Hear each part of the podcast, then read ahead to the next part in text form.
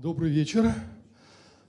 Мы продолжаем э, цикл э, публичных диалогов и дискуссий в Ельцин-центре под названием «Другой разговор». Веду его я, журналист, э, политический обозреватель российской газеты Валерий Выжитович.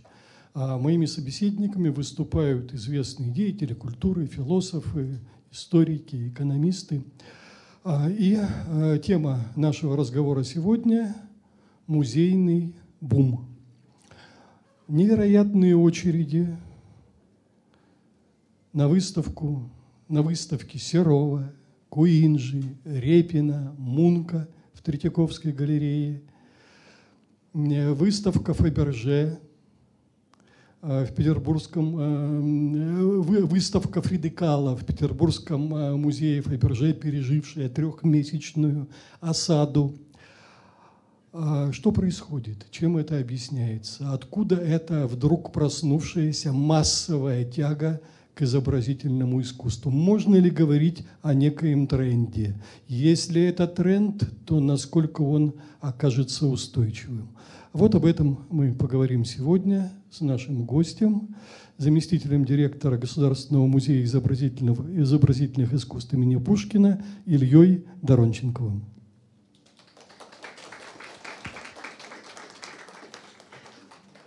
Э, э, напомню, э, как мы будем работать. Те, кто бывал у нас, уже знает. Но тем, кто здесь впервые, я хочу сказать, что мы в течение примерно одного часа будем вести диалог между собой. После этого микрофон передается в зал. Пока мы разговариваем, у вас накапливаются какие-то вопросы, желание, может быть, с чем-то поспорить, что-то возразить, и у вас будет такая возможность. Итак, мы начинаем. Э, давайте начнем вот с чего. Я э, приведу статистику, ну, точнее социологию. Значит, по данным социологов, каждый пятый россиянин никогда не был в театре. Каждый второй был там когда-то, но практически никогда театр не посещает. Половина российских граждан не ходит в кино, и 13% респондентов вообще никогда не были в кинотеатре. Более 40% россиян ничего не слышали о ночи музее, в музее. Треть слышали, но не собираются посещать. 27% опрошенных признались, что ни разу не были в музее. И вдруг огромные очереди к Серову, Репину, Куинджи и так далее. Что происходит? Э, если бы мы сейчас спросим, какой процент не смотрит телевизор, я скажу, что я не принадлежу к тому проценту, который не смотрит телевизор вообще, уже лет 10. Э, является ли это диагнозом состояния культуры русского общества? Я не знаю, можно ли на основании такого рода подсчетов делать далеко идущие выводы, потому... Все-таки театр, музей – это не телевизор. Ну, э, все-таки ну, это ну, искусство. А телевизор нет, да? И телевизор нет. А мы помним еще времена, когда телевизор у нас рассматривался как культуртрегерский абсолютно проект.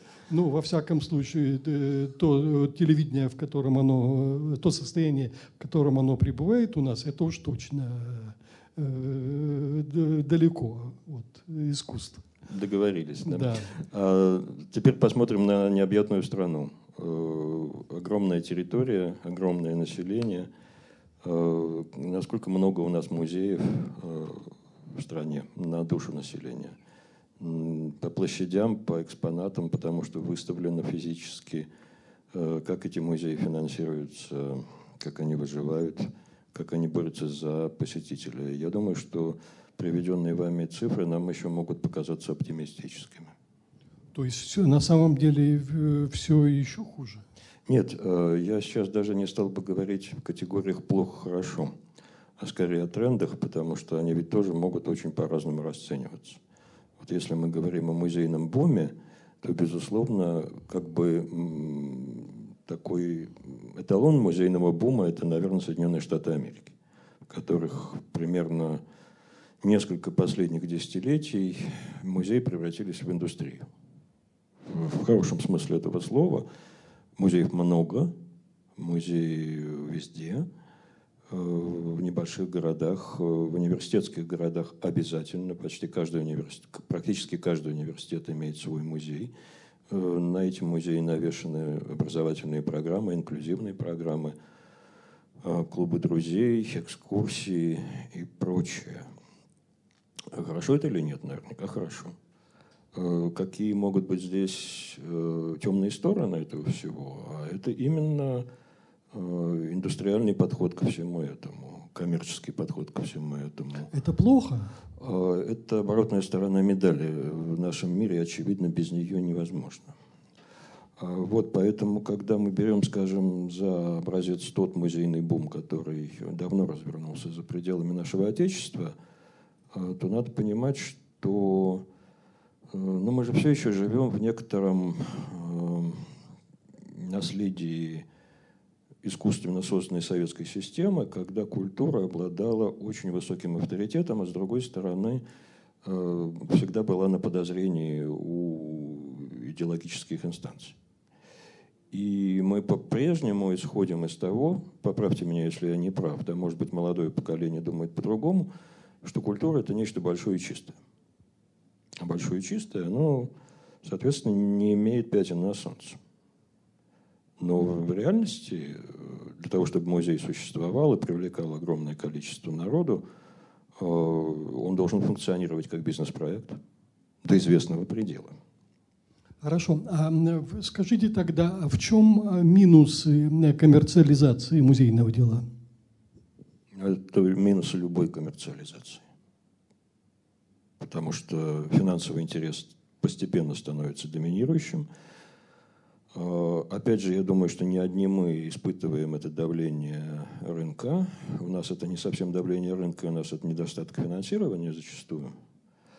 Или, скажем так, музей получает меньше, чем они хотели бы и чем они реально нуждаются.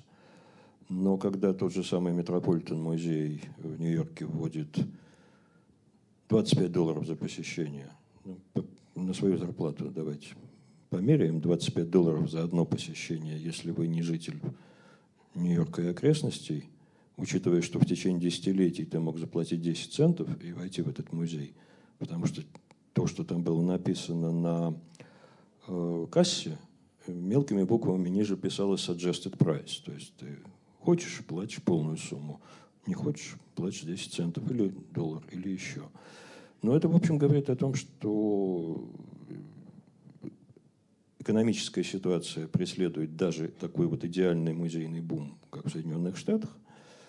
И это то, с чем, в общем, это та сторона, которую надо принимать во внимание, когда мы говорим э, о вот этих отрадных Э, ситуациях, даже если они имеют такие, выражаются в таких эксцессах, как сломанные двери в Третьяковку. А вот скажите, эти 25 э, долларов за посещение Метрополитен-музея или музея Гугенхайма, например, они э, производят селекцию публики с точки зрения платежеспособности? Да и нет, потому что, с одной стороны, конечно, не каждый может выложить. Я думаю, сумма 25 долларов за музей производит впечатление на аудиторию. Мне так кажется. А с другой стороны, общество, которое в общем базируется сейчас, по крайней мере, на уровне публично заявленных ценностей, на идеях diversity, политической корректности, оно стремится выстроить а, и посещаемость так, чтобы ее сделать доступной для разных социальных групп. А существует какая-то гибкая система? Вот тут я, ну, как у нас, например, тут я боюсь пенсионеры, сказать, студенты и так далее. А, она, безусловно, существует. Seniors, пожилые люди, дети, школьники. Я сейчас не готов ответить, платит ли кто-то что-то, или это у пенсионеров сниженные цены, у школьников, может, и бесплатно. Не буду врать. А, но, кроме того, конечно, э, я не случайно оговорился. 25 – это турист из России или из Калифорнии, но турист. А жители Большого Нью-Йорка и окрестностей, у них вот тот самый привилегированный статус и сохраняется. Ну, плюс различные системы, которые вводятся сейчас у нас, это друзья музея и так далее. А вот скажите, каков социальный состав публики, рвущий, рвущийся сегодня на Серова, Куинджи, Репина и так далее? Э, э, кто эти люди по социальному своему статусу? Давайте я вам историю расскажу из истории. Э, я свои научные, мои научные занятия – это история восприятия зарубежного искусства, современного зарубежного искусства в России конца 19-го, начала 20 века. Ну, то есть, условно, тогдашний Ян Фабр, попадающий на русские выставки, и что из этого происходит. Ну, когда Клода Мане привезли в Россию в 1896 году, сток на солнце, э, это был большой скандал в Петербурге и Москве. Вот этим я занимаюсь. Поэтому я имею возможность проводить некоторые аналогии. И вот это сейчас будет аналогия. Э, русский человек тогда на выставке ходил нечасто. Ну, например, вот э, выставка передвижников в 96 году, она э, собирала 17 примерно тысяч петербуржцев, что для города в ту пору было, конечно, мало. И выставочных залов было мало, и один из аргументов против современных западных выставок был в том, что, ребята, нашим негде висеть, а вы сюда французов возите. Э, французская выставка в 96 году собрала 30 тысяч. И это только временные выставки, и, как вы понимаете, довольно сенсационные, потому что ну, французы приехали. Так вот, э, социальный состав этих выставок мы, нам довольно трудно проанализировать, нету статистики. А вот есть исключения, потому что когда Сергей Павлович Дягилев стал проводить свои выставки совершенно новаторские, он и выбрал то помещение самое эффектное, но в открытый музей барона Штиглица в Петербурге – и хранитель музея Штиглица, собственно, не хранитель, а вот э, смотритель музея Штиглица вел статистику. Эта статистика лежит в архиве Эрмитаж. Э, разграфлял он э, на три социальные группы. Образованная публика, простонародье и учащиеся. И вот первое, что я скажу, Дягилевские выставки позволили посещаемости Штиглица взлететь просто на порядок. Ну, так приходит там за месяц несколько сот человек, это хорошо, в музей Штиглица. А на выставку Дягилева приходит там 1012. Я сейчас не поручусь за точные цифры, но вот примерно так. И в этом социальном статусе э, простонародье ходило один-два человека в день, учащихся приходило 3-4 человека в день, а все остальные чохом описывались образованные, образованная публика. Да? То есть там были аристократы, э, они захаживали на выставки Дягилева, там был и, очевидно, уездный учитель. Поэтому э, про социальный состав э, людей, которые ломятся на выставку Серова, я скажу горожанин. Вот современный горожанин. А кто он ну а мы, как мы можем себя, например, двоих описать по социальной принадлежности сейчас? Служащие или, или как? А? Вот, наверное, образованные люди, как у Штиглица. Горожанин, да, потому что э, современный горожанин э, описывается по целому ряду разных э, критериев. Да? Вот как у Борхеса классификация животных, сломавший кувшин, там, принадлежащие императору, мы все прочитываемся по, этим, по этим разным категориям. Поэтому хипстер, средний класс, это мало что дает понять. Я бы успокоился с житель большого города, да, прежде всего, что не исключает других людей, которые ходят в свои музеи в своих городах или при случае обязательно пополняют вот эту вот э, толпу на выставках в больших городах. Ну вот э, большие города, ну, вот вы употребили слово большие города. А, ну вот представьте, ну мы, мы знаем, что творилось в Третьяковке на выставку Серова, Куинджи, Репина и так далее. Представьте, что эта выставка приезжает не в Екатеринбург. Екатеринбург крупный и культурный город. Ну не знаю, куда-то ну, ну не знаю, в Рязани. Да. А, будет... Рязань тоже крупный культурный город. тоже крупный, но не знаю. Ну, назовем это так, ну, в такую, ну, российскую глубинку. Сейчас скажем, Урюпинск, Урюпинск тоже обидится. Э, Причем... Нет, ну, неважно. А, вы понимаете, о чем я говорю. Будет такая же толпа штурмовать э, кассу. И так далее. Что, что будет там происходить с этой же выставкой? Ну, я думаю, что город ее посмотрит уже просто потому, что такое случается крайне редко, но толпы не будет, потому что э, город маленький. То есть все сходят. Почему-то мне кажется, что там-то сходят точно все. Потому что таких событий в жизни небольшого города почти не случается. Цены на билеты будут другими, очевидно, чем в Москве. Ну, наверное, потому что уровень жизни другой. Конечно. Если это будет рациональный бизнес-проект, представим себе, что такое возможно. Да. Но Репинская выставка поедет в Петербург, потом в сокращенном виде в Париж и в Хельсинки. Э, но интересно будет, сколько она стоит, какую цену назначит в Париже и в Хельсинки. Не знаю.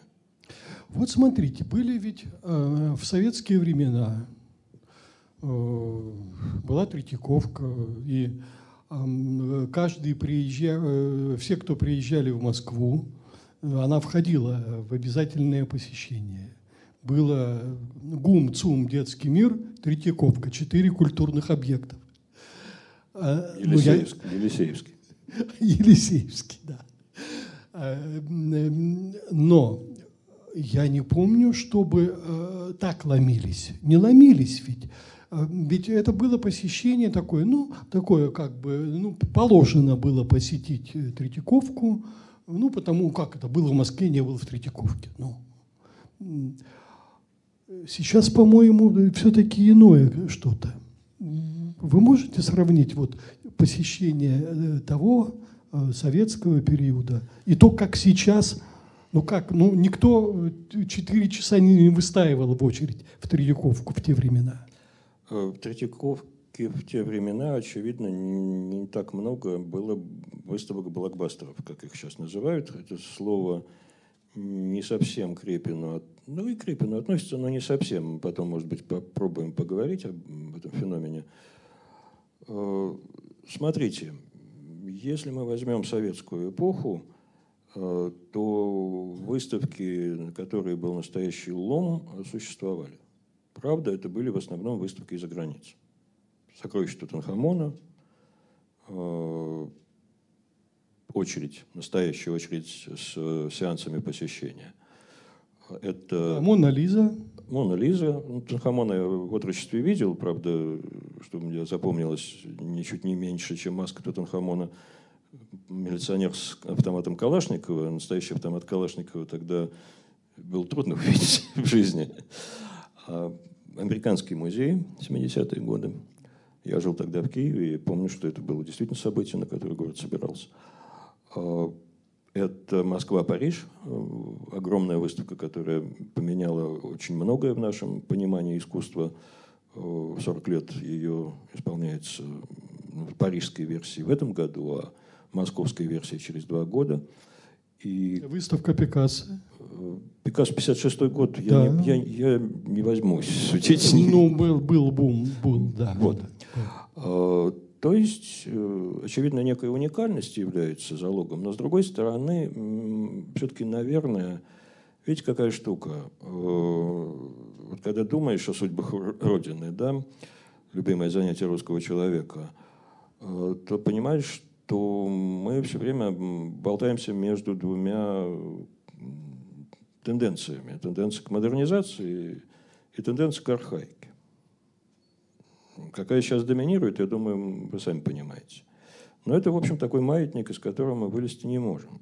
Тенденция к архаике, она общество упрощает. Советское общество было предельно упрощено. А упрощающая система, она, естественно, замедляется и умирает. И все-таки, несмотря на все противоречия текущего момента, наше общество начинает усложняться. Усложняется она прежде всего в больших городах.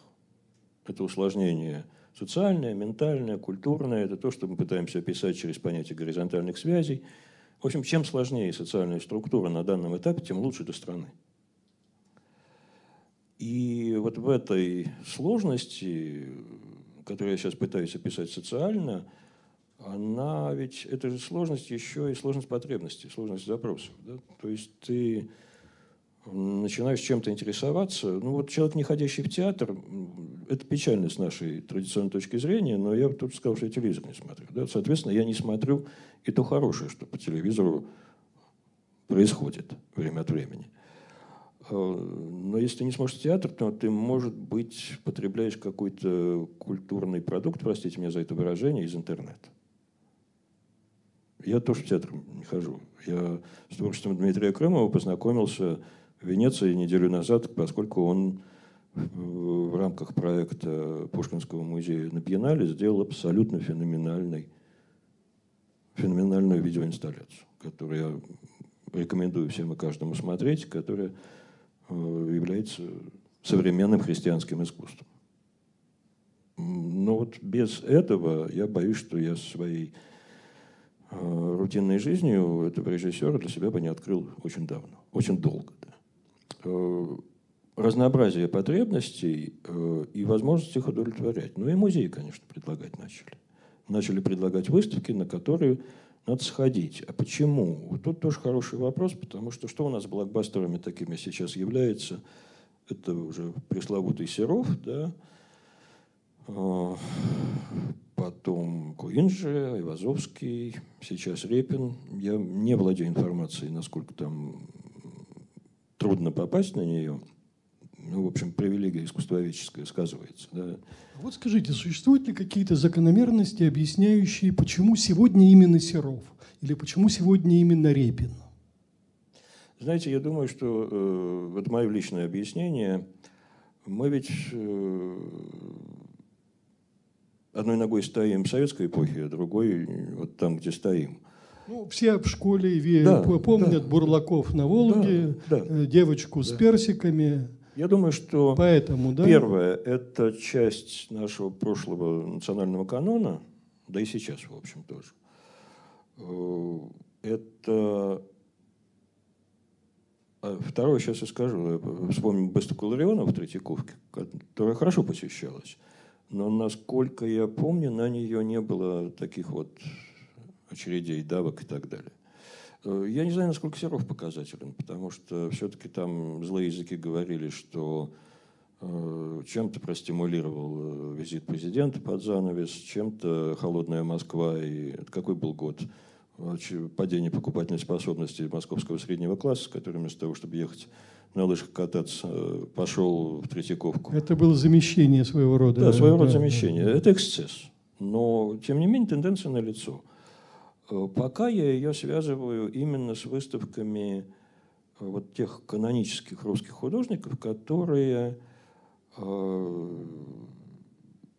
показывают нам искусство, похожее на действительность. А вот скажите, сейчас, я не знаю, может быть, вам известно, а сейчас в школах а, ну, проводят какой-то такой культ-просвет, который был раньше, когда ну, там, изучали там, Серова, ну, Репина, передвижников. Был этот такой стандарт. Господи, культуры. благослови э, классы по мировой художественной культуре, которые дают хлеб большому количеству моих коллег в школах, да? если их еще не сократили и не выгнали. Э, конечно, проходит. Я, правда, не знаю, это вне моих профессиональных интересов, э, каков, каков теперь процент, скажем, Репина по отношению к Малевичу в школе. Я не знаю. Э, это второй вопрос. Я не случайно сказал, что, на мой взгляд, этот феноменальный успех сопутствует выставкам тех художников, которые похожи на действительность. Потому что все-таки, тоже вот я сейчас наблюдал за реакции на лондонскую школу в музее имени Пушкина в Москве. То есть это выставка современных английских художников, включая крупнейшего художника 20 века Фрэнсиса Бэкона, именно как живописца. Это Лусиан Фройд, э, еще несколько художников Арби Китая и так далее. В общем, для западного художественного мира и для западного зрителя, британского прежде всего, это очень серьезные имена, на которые они ходят, абсолютно закрывая глаза на то, что на картинах Фройда мужчин показаны же толстыми и с гениталиями, наружу тетки вообще ужасные какие-то. Э, Китай – это липоватые какие-то холсты непонятного содержания. Тут важна ведь настроенность публики еще очень. Тут это вопрос, на который я не имею ответа. Опять же, вот 50-летний музейный бум на Западе, он что сделал? Он приучил э, западный средний класс посещать выставки с искусством, которое большинству из нас будет в высшей степени неприятно и непривычно. И ничего не скажет. То есть, э, очевидно, выросли поколения, для которых это норма. Но насколько эта норма contemporary art действительно с ними разговаривает, э, ну, о душевном, о человеческом, о экзистенциальном, я не знаю. А мы еще живем в России в э, традиции вот какой. Мы страна консервативная, в общем, да, видимо, поэтому у нас революции такие яростные случаются. И консервативная с точки зрения визуальной традиции. Э, даже фигуративное искусство Англии, вот эта лондонская школа, это был определенный вызов для русской публики. Э, выставка собрала 113 тысяч посетителей, это очень хороший результат для такого искусства в России. Это действительно здорово. Но вот это вот такой вопрос испытания. Что это искусство говорит человеку, который к нему не очень готов? К передвижникам мы готовы. Почему? Потому что передвижники э, – это колоссальный успешный художественный проект. Слово «проект» мало чего объясняет, но его сейчас используют где надо и где не надо. Но проблема-то в том, что передвижники действительно проект. То есть это э, художники. Я сейчас в очередной раз сошлюсь на книгу, которую я очень ценю и люблю. Я причастен к ее появлению. Это публикация диссертации выпускника Европейского университета и Института Курта в Лондоне Андрея Шабанова. Книга о передвижниках, которая вышла по-русски в Петербурге в издательстве Европейского университета. Сейчас недавно вышла в очень престижном английском издательстве по-английски, где Андрей анализирует экономическую и институциональную политику передвижников. Условно говоря, как бизнес-проект. Потому что мы-то живем с ощущением, что это были такие художники-альтруисты, которые возили свое искусство по России, показывали за мзду малую всем желающим – а как это работало? Вот, как это работало? Это страшно интересное, страшно интересный анализ, который для моих коллег и моего поколения и старше, ну, может, старше, это очень трудно переносить. Потому что мы покусились на что-то большое и чистое. Мы же живем с ощущением, что искусство, оно, вот я говорил уже об этом, оно большое и чистое, оно не за деньги. Это позиция элитистская на самом деле, как ни парадоксально это звучит, когда вы слышите, о, современное искусство – это вопрос спекуляции, а мы вот, мы это за духовные ценности, мы не за деньги работаем. Имейте в виду, с вами говорит человек, у которого все давно в порядке. Вот опять же я скажу, что я изучаю ранние проекты Дягилева, ровно это ему и предъявляли. Владимир Васильевич Стасов, Илья Ефимович Репин – которые очень хорошо уже были упакованы к этому моменту. Ему говорили, а ты, ты занимаешься спекуляцией, ты ищешь скандалы и так далее. Так вот, э, наши большое и чистое, наши печальники народные, э, борцы за правду, они создали очень эффективную коммерческую структуру. Это не, не позволяло им кататься как сыр в масле, но это машина, которая работала. Работала она для обеспечения э, независимости, экономической независимости художника. Я вот сейчас опять же сошлюсь на книгу Андрея, он просто задался вопросом, а почему они так называются? Товарищество передвижных художественных выставок. Слово «товарищество» в лексиконе России 1870-х годов применялось, знаете, к чему? Прежде всего к бизнес-предприятиям. Товарищество на паях, да? Вот. Это был проект, который должен был защитить художников экономически.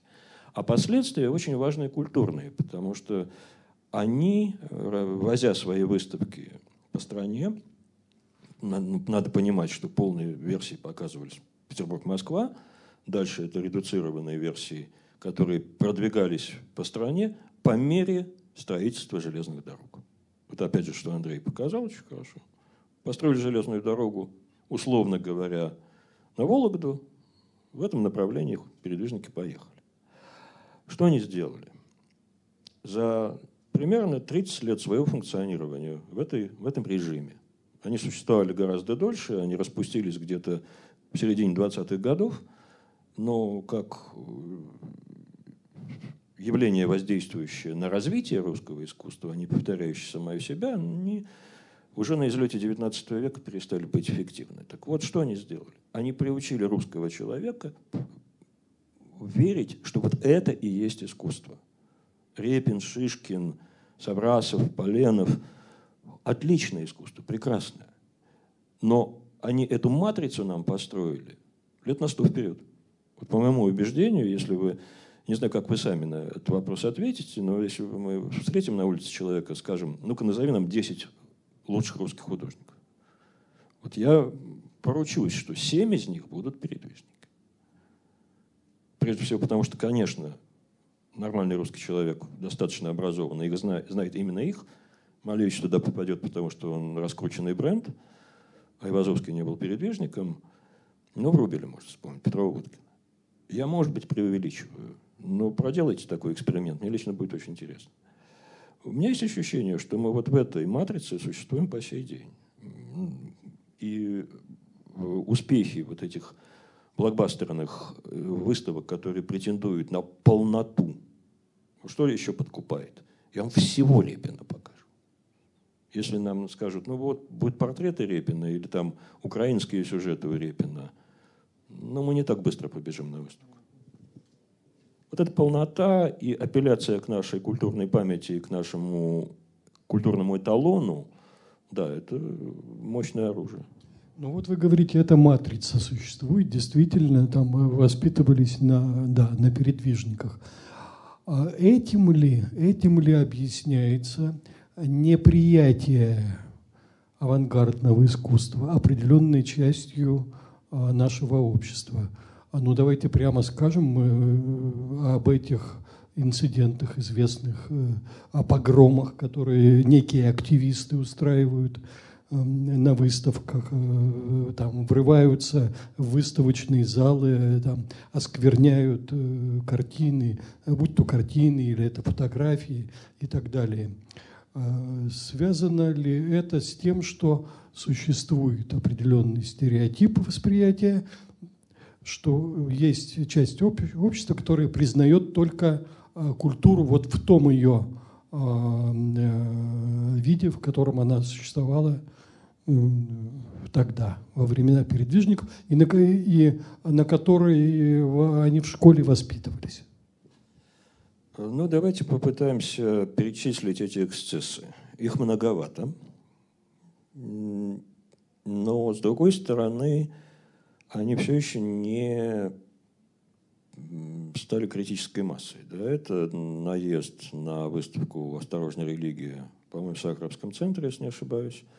Знаменитая выставка, да. «Осторожная религия», да. Это э, нападение так называемых офицеров России с жидкостями какими-то токсичными или вонючими на выставку фотографий, где они рассматривали педофилию. Это погром православных активистов в выставке Сидора. И да, это, в Манеже, да, да. Э, и это кампания против выставки Яна Фабра в Петербурге. Если кто помнит еще что-то из таких значимых вещей, ну, пожалуй, пожалуй, вы все перечислили. Вот, да. Э, на самом деле это удивительно мало для умственного и психического состояния нашей страны.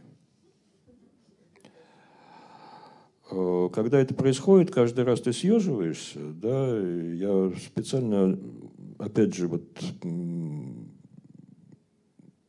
был, э, была серия лекций Европейского университета в Москве, и я там как раз и сопоставил, что творилось с Яном Фамром в сети в основном, ну и книгой отзывов, и э, выставками начала XX века. Модели очень похожи вот модели реакции. Одну из них я вам уже описал, вот это про элитистскую позицию, когда молодой непривычно обвиняется в коммерческом, коммерческих интересах. И второе, это очень важно, в предательстве национальных ценностей, что, собственно, Илья Ефимович и предъявил Сергею Павловичу Дягилеву, о чем, в частности, завтра будет разговор э, со студентами Федерального университета. Эм, видите, э, у меня есть подозрение, что все эти атаки происходили не во имя, а против. Офицерам России до Репина нет никакого дела. Офицеры России должны восхищаться, вот эти вот самые офицеры России, да, которые присвоили себе это имя, они должны возмущаться Верещагиным. Потому что никто другой, как Верещагин, не показал нам амбивалентность войны и амбивалентность подвига, в частности, русского солдата. Очень современный художник, очень опасный. Посмотрите, какие вещи Верещагина не попали на эту выставку, какие, о каких громко не говорили. Ну, например, там практически была проигнорирована его евангельская серия которая, когда она была выставлена в Западной Европе, в России не выставлялась никогда, а, католические фанатики в Вене нападали на эти картины с кислотой. Ну, найдите 10 отличий. Да? Эти атаки не во имя какого-то искусства, а против того, на кого нападают. И если эти люди будут вам говорить, что они защищают условного Репина или условного Глазунова – от Яна Фабра или кого-то еще, не верьте, потому что эти атаки, они решают психологические проблемы тех самых нападающих. Они не связаны э, напрямую с тем искусством, которое они видят. Э, ну вот как-то так. То есть, с одной стороны, это очень неприятные симптомы, э, с другой стороны, они, конечно, говорят о климате в стране, о том, кому что что можно себе позволить, кому чего нельзя. Э, но, в общем, могло быть хуже. Второе – это, да, конечно, это реакция людей с очень консервативным, архаическим, точнее, скажем, сознанием на произведение искусства. Почему? Э, если бы вот эти самые товарищи, нападавшие на выставку, где они рассмотрели педофилию, я, кстати, выставку не видел, честно, не могу сказать, есть э, произведения искусства, очень рискованные.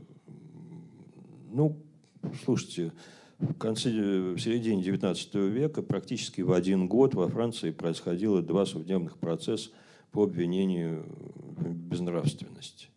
Кто был э, обвиняемым на этих процессах, вы не помните? Практически синхронно совпал 1856, если не ошибаюсь, год один процесс шел против мадам Бавари Флабера, а другой против цветов зла Бадлера. Ну, это классика французской литературы да, и мирового искусства. Э, то есть э, у нас ведь планка дозволенного и недозволенного, она очень э, подвижна в зависимости от эпохи и страны.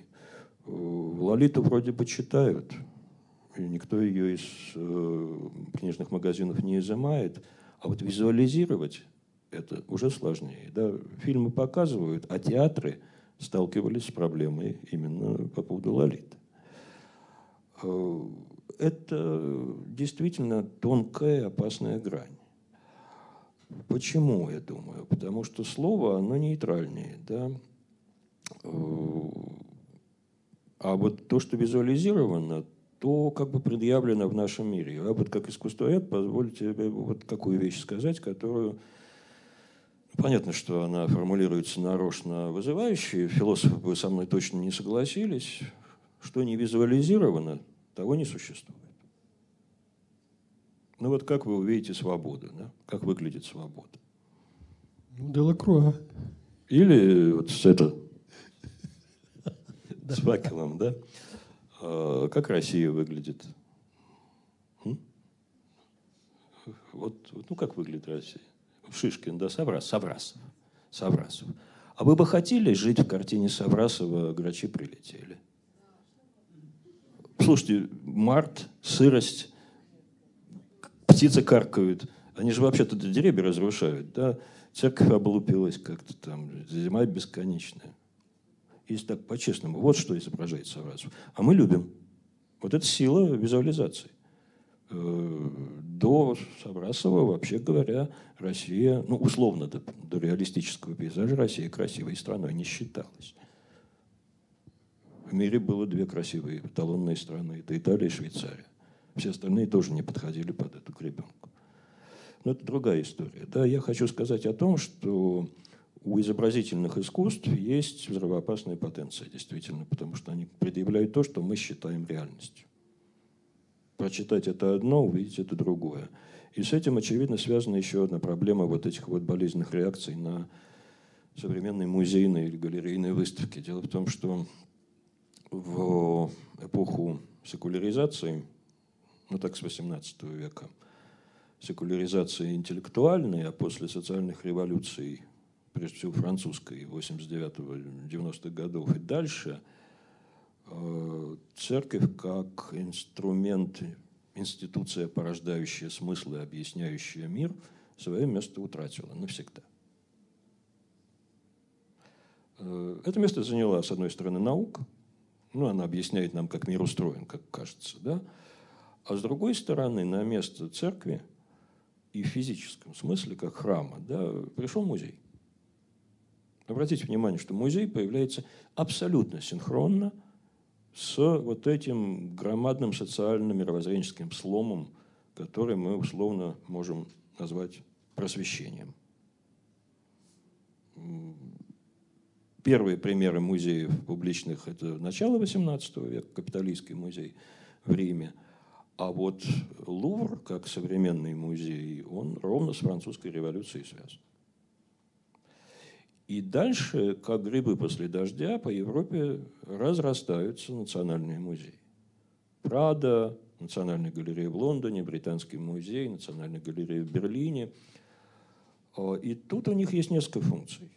Э, помимо того, что мы сейчас сочтем главной функцией музея сохранения и демонстрации наследия, в наших условиях в современной России я бы сказал, что это еще функция предъявления современного искусства, чем Пушкинский музей занимается, потому что у музея в России очень высокий авторитет. Собственно, нервная реакция на Яна Фабра была связана не с самим Яном Фабром. Покажи Тем, Яна... что это Эрмитаж. Да, покажи да. ты Яна Фабра в гараже – и ничего подобного бы не было. А это святыня, да, Эрмитаж, он всем принадлежит. Так вот, я вернусь к этой идее своей.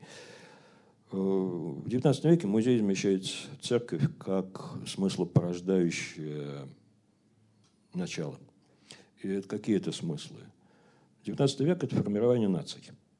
Мы все свою историю прослеживаем очень глубоко. Ну вот Россия с Украиной бодаются э, Киевская Русь – это чье прошлое? Украинское или русское? Я был как-то специально доехал до такого очень смешного места, называется Волгалла, и стоит на горе над Дунаем около немецкого Регенсбурга. Э, Людвиг I, баварский король, построил там, а строил это Лео фон Кленц, тот же самый, что новый Эрмитаж в Петербурге – он построил греческий храм, точную копию Акрополя Афинского, на такой же горе, э, из белого мрамора и цветного мрамора. И знаете, что внутри стоит? Никто не был в Волгале, нет? Ну, Волгала, это, казалось бы, да, ну, «Властелин колец», вот такая эстетика должна быть. Там стоят бюсты по стеночкам великих немцев. Дико смешное место – очень похожий на новый Эрмитаж. Он что не строит, он все, все получается новый Эрмитаж. Как вы понимаете, в 1830-е годы у них свой список великих немцев. Там матушка императрица Екатерина, между прочим, есть. Вполне логично. Там князья немецкие, о которых мы уже ничего не знаем и не помним. И там Карл Мартел, например, дед Карла Великого. Карл Великий там есть. Там Антонис Ван Дейк. Там Рубенс. Ребята, вы что, какие немцы? Вот это примерно та же самая конструкция, с которой мы сейчас переживаем, вот чьи Ярослав Мудрый украинец, ну или русский. А я к чему? Ставят до сих пор, между прочим, бюсты. До сих пор. Там поставили Альберта Эйнштейна, и на самом почетном месте сейчас справа от входа стоит бюст девушки, которая была членом «Белой розы» студенческой антинацистской подпольной ячейки, которую гестапо обезглавила. Вот ее поставили отдельно, как, очевидно, символ ну, того, чего немцам не хватило по-настоящему, да, вот этого сопротивления этой дряни. А, вот, собственно, Волгал, пример э, такого музея, который, это, конечно, светское святилище, которое формирует национальные ценности и национальный нарратив. Вот музеи этим и занимаются в XIX веке.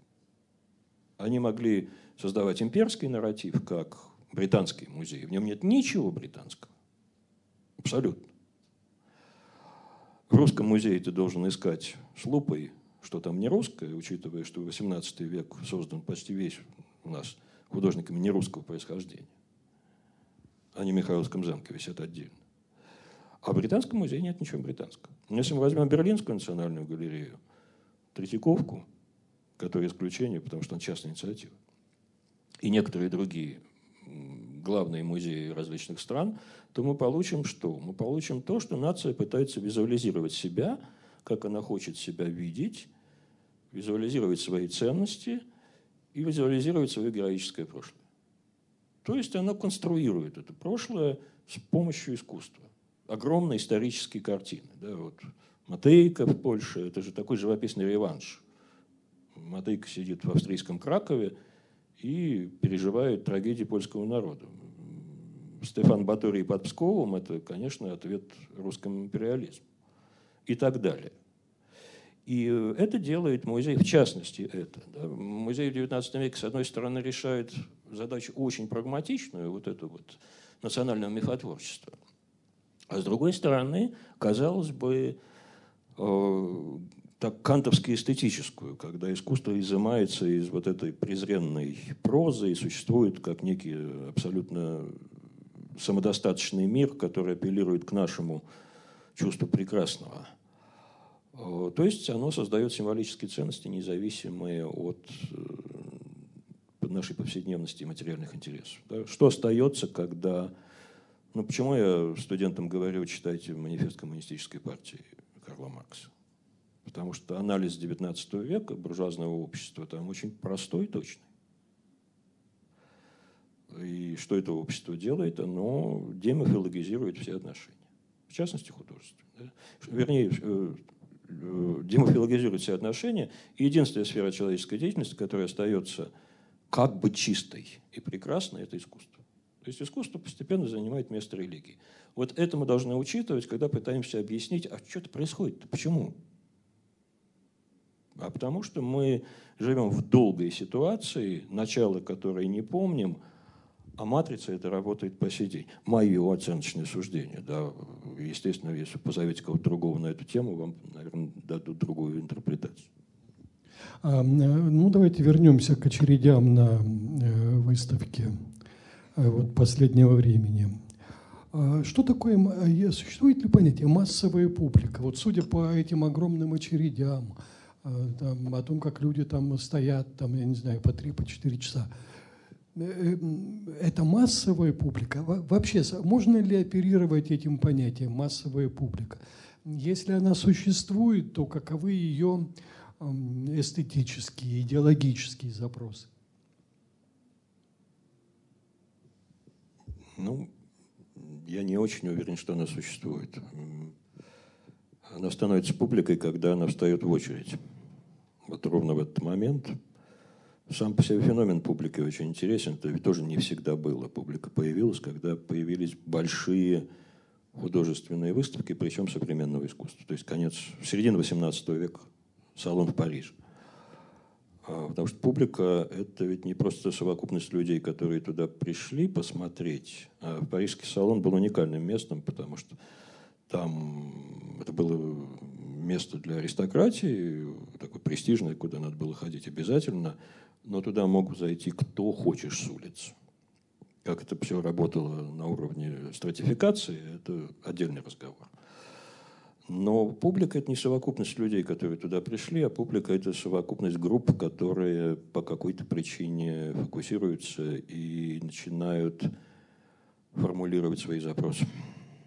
Вот это гораздо интереснее, чем массовость, потому как э, картина будь она повешена на выставке современного искусства или в музее, она начинает создавать вокруг себя некоторые, ну, скажем так, смысловые поля.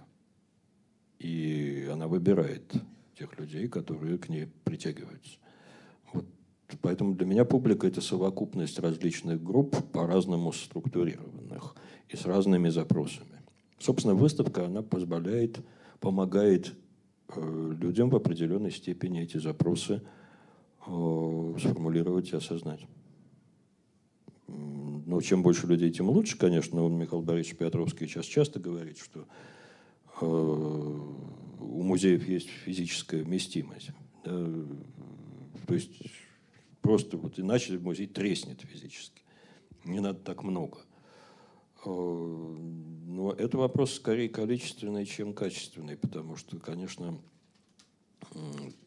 что еще музей все-таки в современных условиях дает, он демократичен.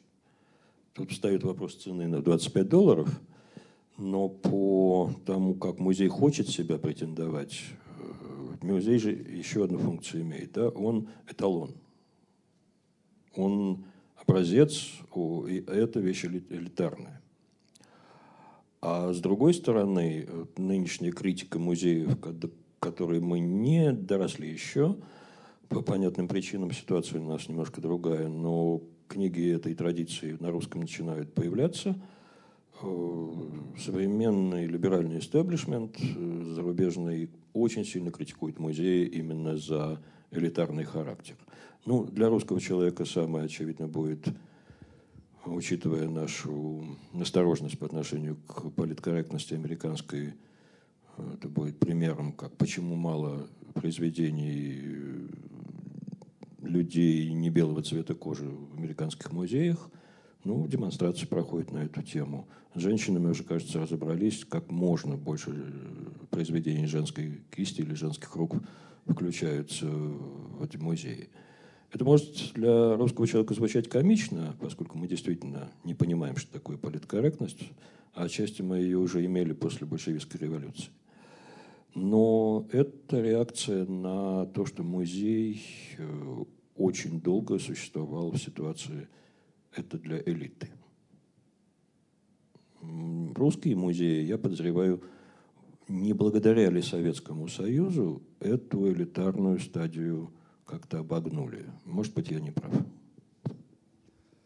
Тем не менее, если нет, э, ну как, если э, понятие э, массовая публика не существует, то кому тогда апеллирует масс-культ? Значит, ну, должна быть какая-то общность, общность запросов, то, что называется целевая аудитория. А вам эстрада какая? Она предполагает а... все-таки какую-то общность и какую-то однородность. А вам эстрада какая нравится? Вам? Мне эстрада никакая не нравится абсолютно. То есть вообще никак, да? Нет, нет. А? Шведская? Почему? Ну, Аба классика уже, да. Э, ну, допустим, условно, да, если я сейчас пытаюсь вспомнить, что мне может нравиться, да, и что мы можем назвать эстрадой. Ну, понятно. Но ну, есть, услов, условно. Наверное, есть понятие качественная попса, что ли. Вы это хотите сказать? Нет? Да, даже не, не совсем это. Э, ну, Элтон Джон, допустим, да. Э, что это говорит обо мне с точки зрения остальных моих запросов и интересов? Это вот ровно то, что, о чем я говорю при походе на выставку. Некое произведение тебя выбирает. Почему-то в этот момент тебе нравится это. Э, ну, я люблю эту самую бескайфовую дорогу аукциона. Еду в машине на Псковщину, ставлю ее иногда слишком даже много раз. Ну и чего? Я же не поклонник аукциона. Э, Маскульт, очевидно, принял на себя ту функцию, которую играл фольклор. То есть нечто постоянно ротирующееся и задающее какое-то твое поведение. Ну, в отличие от того же фольклора, он, который все-таки построен на воспроизведении, он, он строится на постоянном обновлении. Я вот что хочу сказать, наверное, да, что лично мне интереснее не большие множества, а на что эти большие множества дробятся и почему. Опять же, вернусь к тому, о чем я говорил. Да? Система упрощается и гибнет. Вот, э, когда общество усложняется по-разному, на разных уровнях, ну, тогда здорово. Э, я не знаю, честно говоря, пока я очень хорошо оцениваю музейный бум в России. Да? Чего бы мне лично не хватило, и чем действительно, чем больше народу пойдет, тем лучше. чтобы Эрмитаж не треснул только. Но что мне не хватает, это следующего этапа музейного бума. Это уже действительно для людей с достаточно отточенным восприятием. И сколько их, зависит от страны и ситуации. Ну, что я имею в виду? Э, те выставки, о которых мы сейчас говорим, они довольно простые по идее. Ну, я вам всего Репина покажу, да?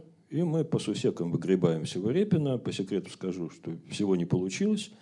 Благо Илья Ефимович создал чертову пропасть, и лучше не показывать всего. Тот, кто был на выставке, понимает, что поздний Репин иногда очень хороший, иногда не лезет никуда. Но это, в общем, с большинством художников так и бывает. Но это выставки довольно элементарные по концепции. Да. Они просто one-man show. Да, вот. Но они показывают все, что кто-то произвел за свою жизнь. Есть еще вариант, который русский музей практикует, э, тоже до, на мой взгляд, избыточного предела. Собственно, я об этом уже писал, поэтому имею право повторить. Да? Романтизм в России, классицизм в России, импрессионизм в России, э, экспрессионизм в России сейчас. Да? Ну, ну вот кажется, все кон, кончились эти измы уже, да, что дальше делать? То есть, опять же, это мы берем все, что маломальски подходит под это, это определение, и вешаем в залах. Я имею в виду, чего мне не хватает? Мне не хватает выставок концептуальных. Приведу примеры несколько. Да. Сам видел немногие, про некоторые просто знаю. Э, это выставки, требующие, а, серьезных средств, б, интернационального соучастия э, и э, интеллектуального аппарата тех, кто их делает. Ну, например, большая выставка Метрополитен музея, она была в Лувре, где-то еще. Обычно они ездят по трем-четырем местам в мире. Э, испанская живопись и французское искусство второй половины XIX века, или XIX века. Да? Мы знаем, что для того, чтобы Эдуард Мане стал Эдуардом Мане, ему надо было съездить, посмотреть на Гою и Веласкес.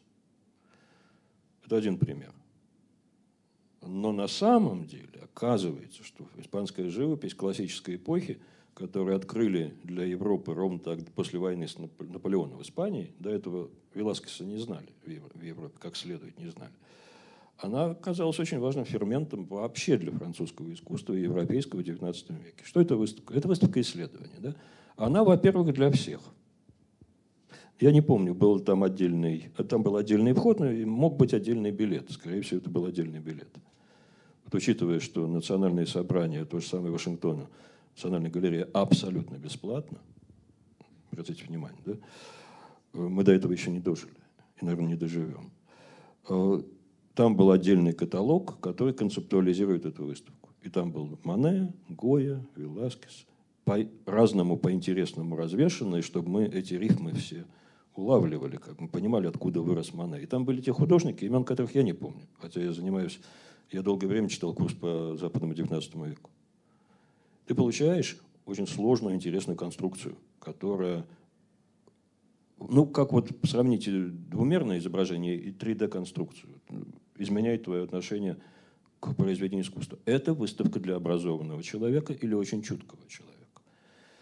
Э, и это вот то, что позволяет переосмыслять историю, даже историю политическую, да, когда Вернер Хоффман, недавно скончавшийся немецкий директор Гамбургского Кунстхалля, делал выставки, которые были прорывными с точки зрения истории искусства. Да. Он возвращал имена, которые ну, мы, в общем, теперь уже ценим, а тогда, в конце 60-х, начало 70-х, Уильяма Блейка, английского визионера, поэта и художника, не особенно люди воспринимали.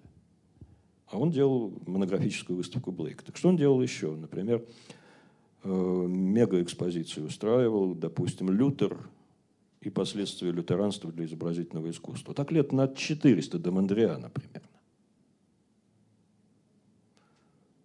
Но мы все знаем, что у лютеранства сложное отношение с религиозной образностью, да, мягко говоря. Они выгнали иконы из своих церквей. А что взамен? То есть мысль куратора, возможности музеев помогают нам реконструировать колоссально интересную историческую проблему да? и визуализировать ее в залах музея, а поскольку издаются очень хорошие каталоги, то еще и сохранить это для нашего соображения. Вот у нас таких выставок пока нет. Очень бы хотелось дожить. Не знаю, получится. Ну что, давайте передаем микрофон в зал. Давайте вопросы.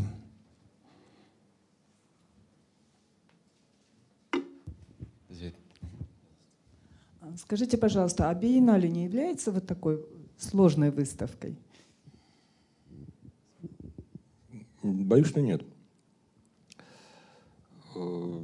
Я небольшой эксперт в современном искусстве, я честно признаюсь. Да, я, мне, с ним, мне интереснее с 19 веком. Да. Как говорил Владимир Васильевич Вейдли, русское искусство – это мигрант для души питательный. Вот, но биеннале, э, биеннале несколько функций. Это, конечно, функция репрезентации художников, э, вывода их на какую-то орбиту, создания им репутации, а с другой стороны, это немножко как Олимпийские игры, где важный результат участия – это репрезентация страны. Да. То, что в XIX веке заменяло Олимпийские игры, это мировые, всемирные выставки. Да? Мягкая война такая.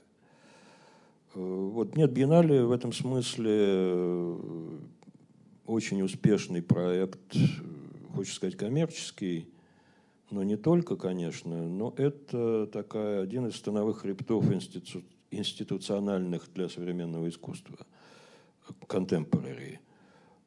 Порождает ли он смыслы, этот, этот феномен? Ну, для кого-то да, но боюсь, что мы далеки еще от воздействия этих смыслов по целому ряду причин. В большинстве своем мы не имеем общего языка с контемпорари, и хотя Венеция, вот сейчас я вернулся оттуда, вся говорит по-русски тотально, даже принимая во внимание украинское присутствие, все равно, в общем, такое ощущение, что город говорит по-русски. Я не уверен, что значительная часть туристов идет на биеннале. Открытие биеннале, конечно, Лома, это Ноев Ковчег, это интернациональная тусовка. Но э, эта выставка не может выполнять ту роль, о которой я сейчас сказал, потому что у выставок, о которых я говорю, есть э, сценарий интрига, выстроенный куратором или группой кураторов. И у биеннале такой, даже при том, что там задается зонтик какой-то тематический, но все равно все, кто в лес, кто по дрова поют, и с этим нельзя, нельзя ничего сделать и не надо. Еще вопросы? Добрый вечер. А, Бьон Стервес, э, директор Ассоциации музеев Амстердама, год назад сказал на форуме Культуралика, что главный ресурс музеев — это доверие. А, как вы считаете, вот нынешний музейный бум связан ли также э, с тотальным кризисом доверия вообще в нашем обществе к институтам и к власти? Это интересный поворот сюжета. Если мы учтем, что музей все еще сохраняет репутацию незаинтересованной институции, да, в чем, собственно говоря, один из основных критериев доверия? Я доверяю тому, кто не извлекает из меня выгоды. Если я понимаю, что меня кидают, то я априорно не доверяю. Да, да, вероятно, это так. Но это связано в определенном смысле с той моей аналогией музея – это церковь, да, со всеми функциями церкви. Ну и подозреваю, что с оборотной стороной медали, потому что, да, что-то, что, на что способна церковь, вы лучше, вы лучше меня знаете.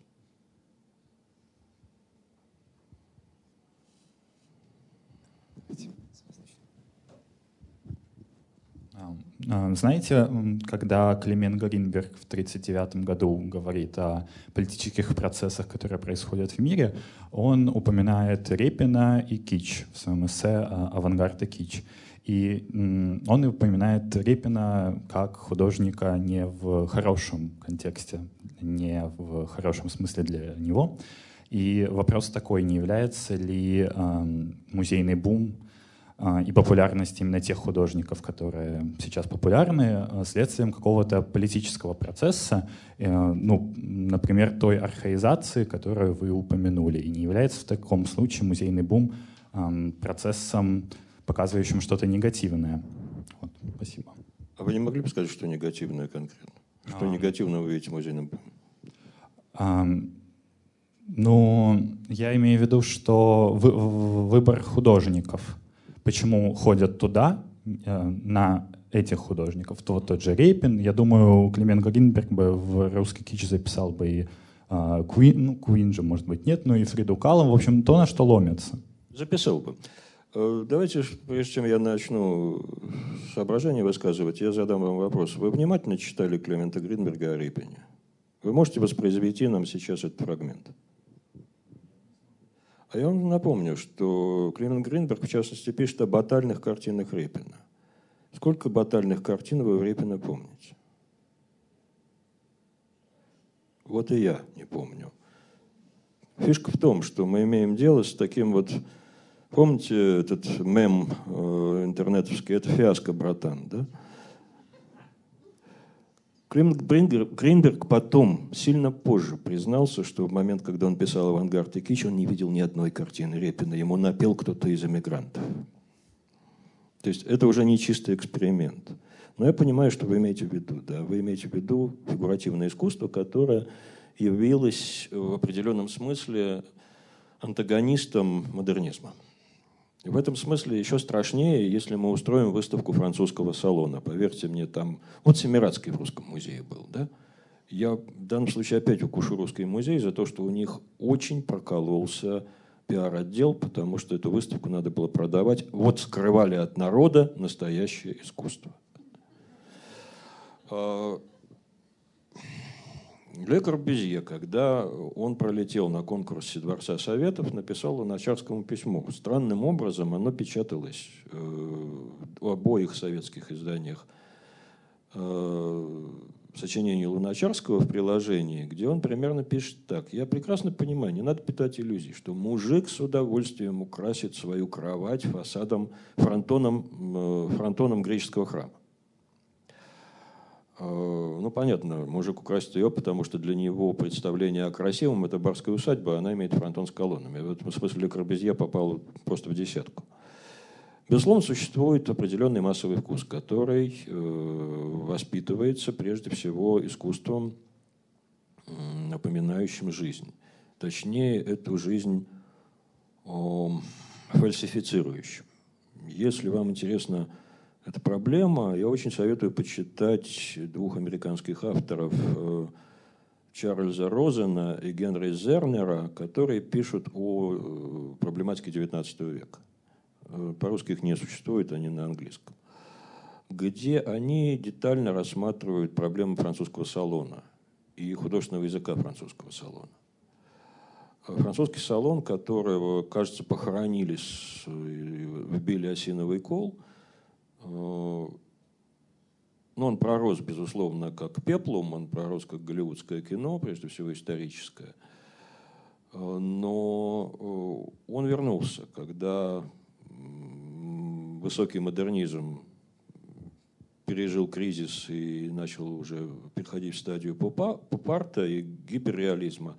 Ровно с этими явлениями 1960-70-е годы связано возвращение на художественный рынок, а теперь и в канон искусствознания, искусства французского салона. Вот то, о чем, собственно, Климент Гринберг и писал. Ему, честно говоря, не Репина надо было, а Жерома, или Бугро, или Кабанелли, вот этих вот художников.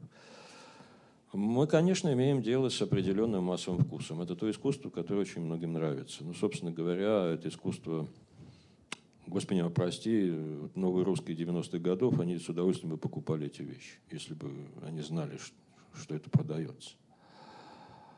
Э, я не вижу сейчас, отвечая на ваш вопрос, я не вижу беды в том, что эти большие выставки э, связаны прежде всего с тем, кого Гринберг обозвал бы кичем. Куинджи он, безусловно, обозвал бы кичем. Тут, собственно, еще от современников Куинджи доставалось ровно за это.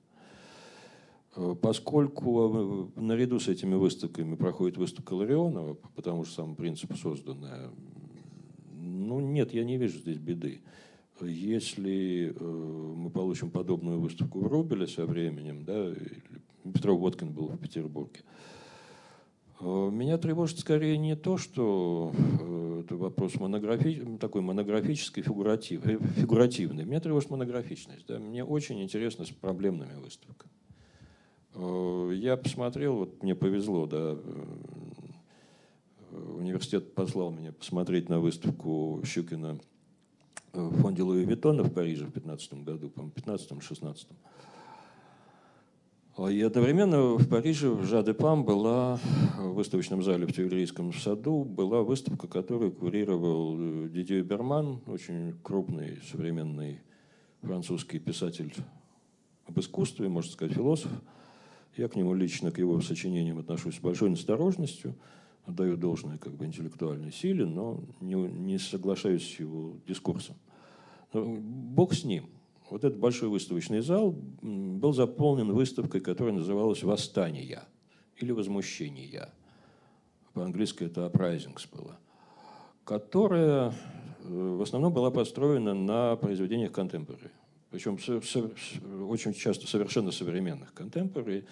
И рассматривала тему, ну да, восстания, возмущения, причем не столько как социального феномена, сколько как э, выброса энергии.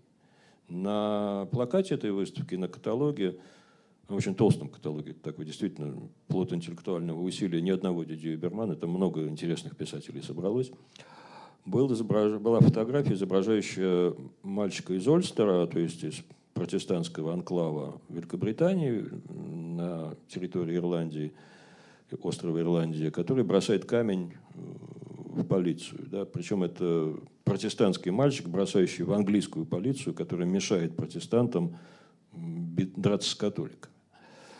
А, и вот этот вот жест, очень важный для всей выставки, он как раз не про, столько про политику, сколько про энергию, которая э, наполняет собой социальное движение. Там очень интересные были фрагменты залы, где Балет 20-х годов был представлен, абстрактные дадаистские конструкции, э, кое-что из кинематографа. То есть это сопряжение шло не семантически, не с точки зрения содержания, а с точки зрения того, как некое э, начало, некая энергия выражается формально. А с другой стороны, все было построено вокруг действительно идеи революции. Там был Курбе с рисуночком каким-то. В 19 веке там было мало, я думаю, не особенно они могли найти, не особенно им давали, а вот 20 век там был представлен великолепно. И именно не, не только в политическом контексте, их интересовала не столько именно идеология, сколько массовые движения. Завершалась эта выставка, к моему удивлению, не интифадой, а видеоинсталляцией, посвященной мигрантам в Европе вот ровно сейчас, да, тому самому кризису, который выбросил в Европу миллион людей. Э, вот это, это, это событие, оно заставляет тебя очень интересно размышлять, причем размышлять и переживать на таком внутреннем уровне, потому что они очень хорошо... Тут, конечно, Аби Варбург с его идеей формулы пафоса стоит за плечами у них – Э, помогает понять, что как соотносится идеология вербально формулируемая и э, воздействие произведения на твое ну, экзистенциальное воздействие на переживание. Вот. Э, если вы думаете, что Россия была богато представлена на выставке, посвященной восстаниям, вы ошибаетесь. Россия была представлена одним экспонатом. Можете поиграть, догадаться, каким. Кого? Нет, вот это был бы кич для них, это точно, это отстой, не, не взяли бы, нет. Кустодиев? Нет. А? Что? Нет. Там не было музейных вещей вот таких вот первого калибра.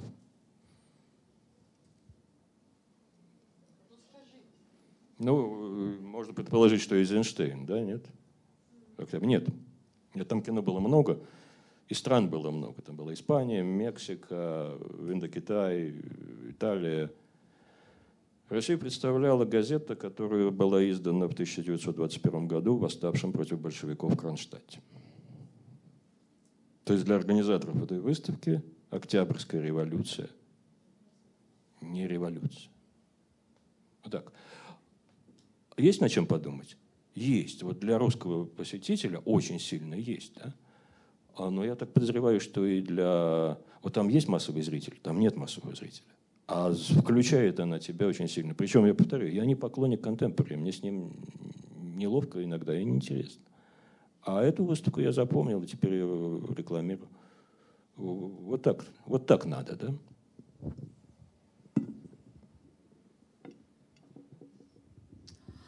Скажите, пожалуйста, вот в Екатеринбурге уже несколько лет очень популярны ночи музеев, ночи библиотек, ночи музыки. А как вы думаете, вот скажутся вот эти вот мероприятия на повышение образовательного, культурного уровня, потому что людей ходит очень много. Но я бы не сказала, что это все люди, которые ну, любят э, вот эти вот все э, центры, которые, значит, вот э, преподносят вот такой подарок людям. Ну, или это все останется просто бумом? С точки зрения просвещения это не сыграет непосредственной роли. Э, ты ничего не успеешь, не успеешь просветиться за одну ночь в музее. А вот с точки зрения выработки, протаптывания, протаптывания тропки, да, мне кажется, это очень большая роль.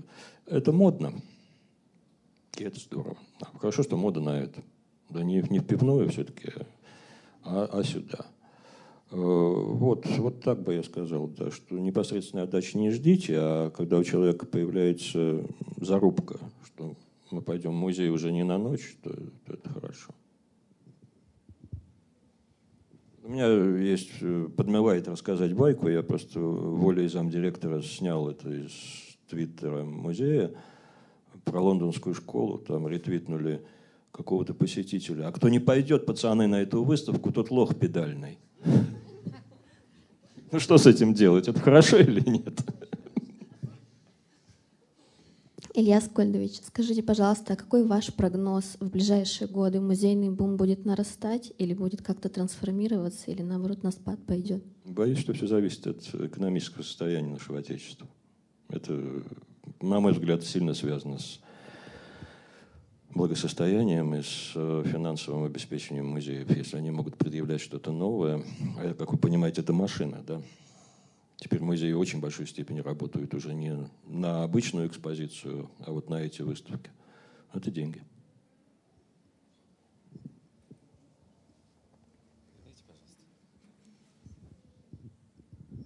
Добрый день. У меня вопрос не интеллектуальный, но очень актуальный, особенно те, кто посещает много выставок. А, в России и за рубежом. Тем более мы напрямую можем задать вопрос. Э, подскажите, пожалуйста, бум действительно существует, бум мировой, а, бум в городах а, миллионниках, даже есть даже у нас. Про Москву, Петербург мы не говорим. И у меня такой актуальный вопрос. Музейное сообщество рассматривает вариант э, как-то сокращения групп из Китая. Это не к музейному сообществу вопрос. Никак, да? Не к музейному сообществу вопрос. Причем Я не думаю, все музеи... Всем понятен вопрос. Не да? всем, всем понятен вопрос. Э, не все музеи э, сталкиваются с этим в равной мере. По Эрмитажу трудно пройти, по некоторым залам, особенно павильонный зал Леонардо и так далее. Э, в Пушкинском музее, как ни странно, организованной группы с Китая практически нет. Вот я пока не очень понимаю, почему. Ну, я не знаю. Я не знаю, понимаете, здесь очень просто брякнуть что-нибудь неполиткорректное, да, с другой стороны, понимаю, что это проблема. В частности, эта проблема связана с тем, что, как мы по Петербургу очень хорошо знаем, китайцы предпочитают своих гидов, а их гиды иногда на, произносят такое, что страшно, страшно сказать. Но я думаю, что это не к музею вопрос. А как можно сократить количество Э, кого-то, да.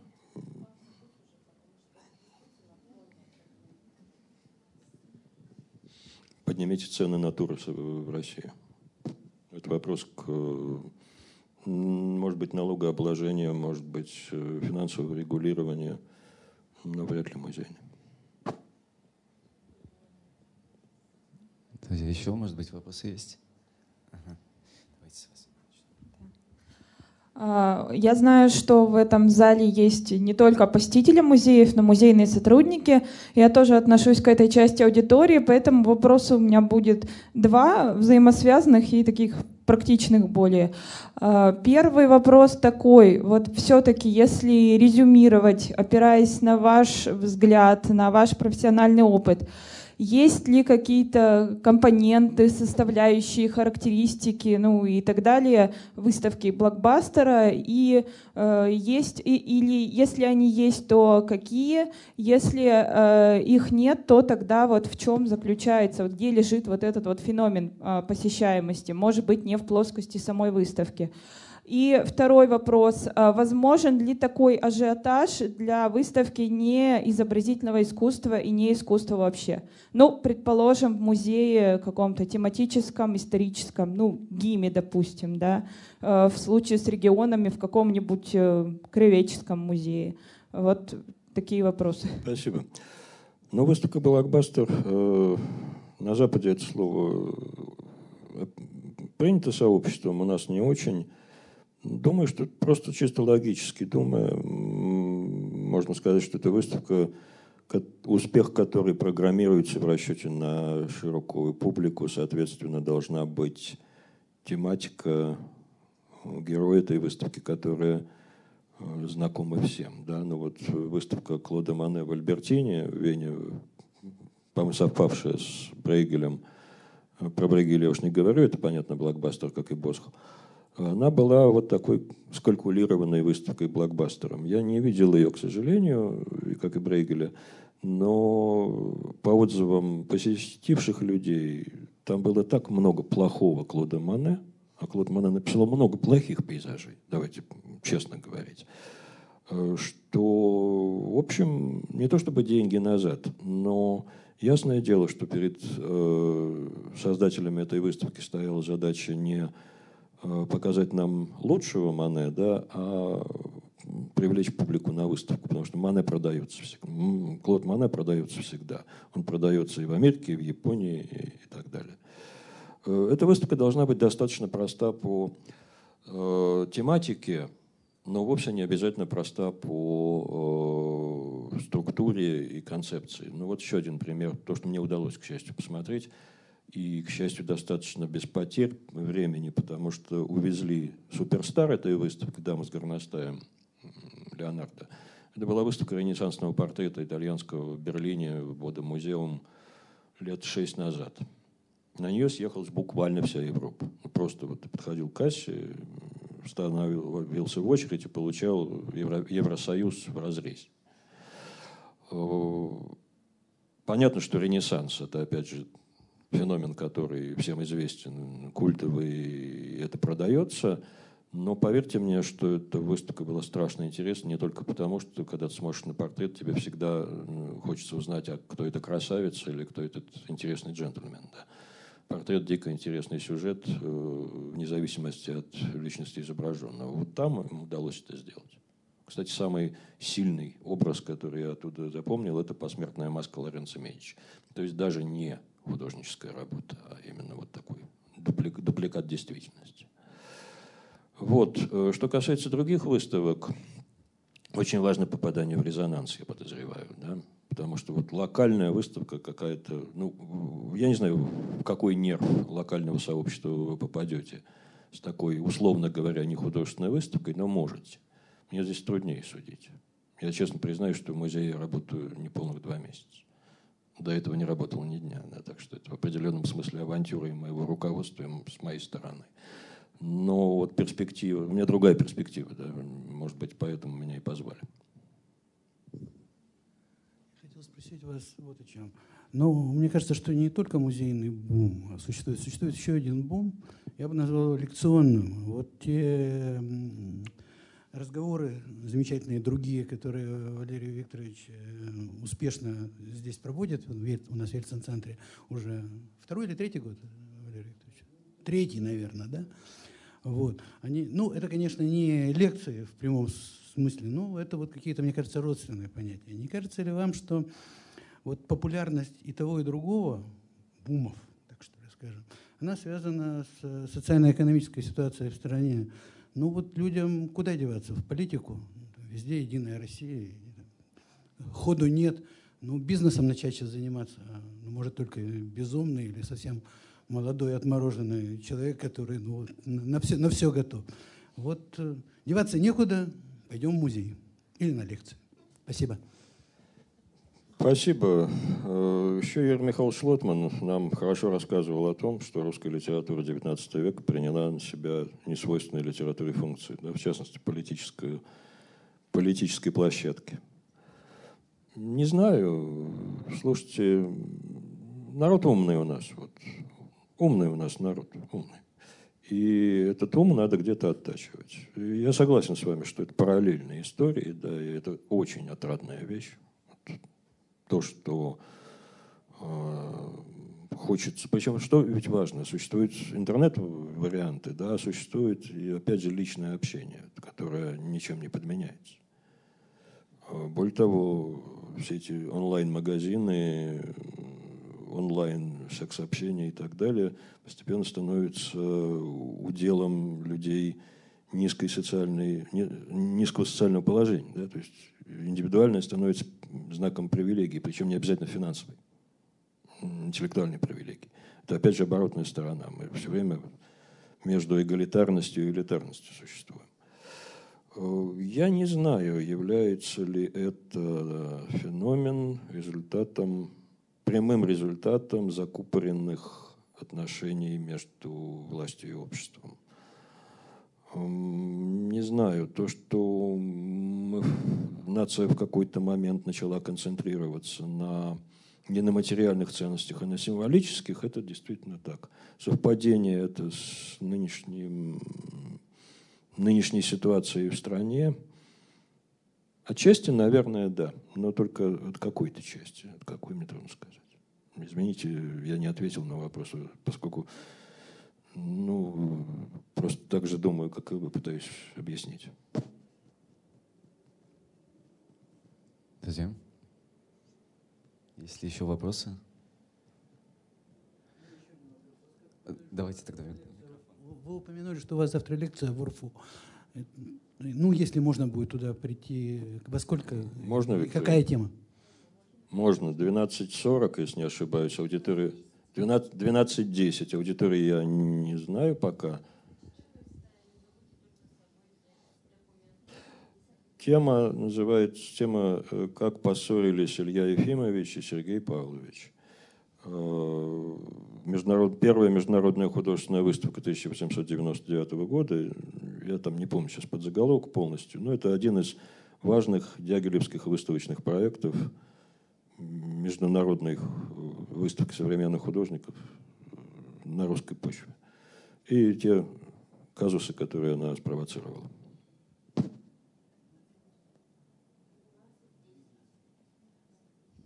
Ну что, давайте тогда будем завершать.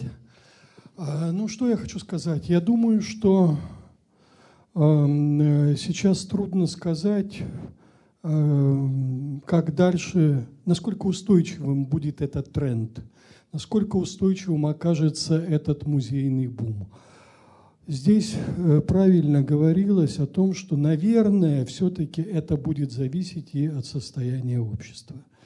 И э, я лично убежден, что э, музейный бум – это определенный симптом, свидетельствующий о состоянии нашего общества.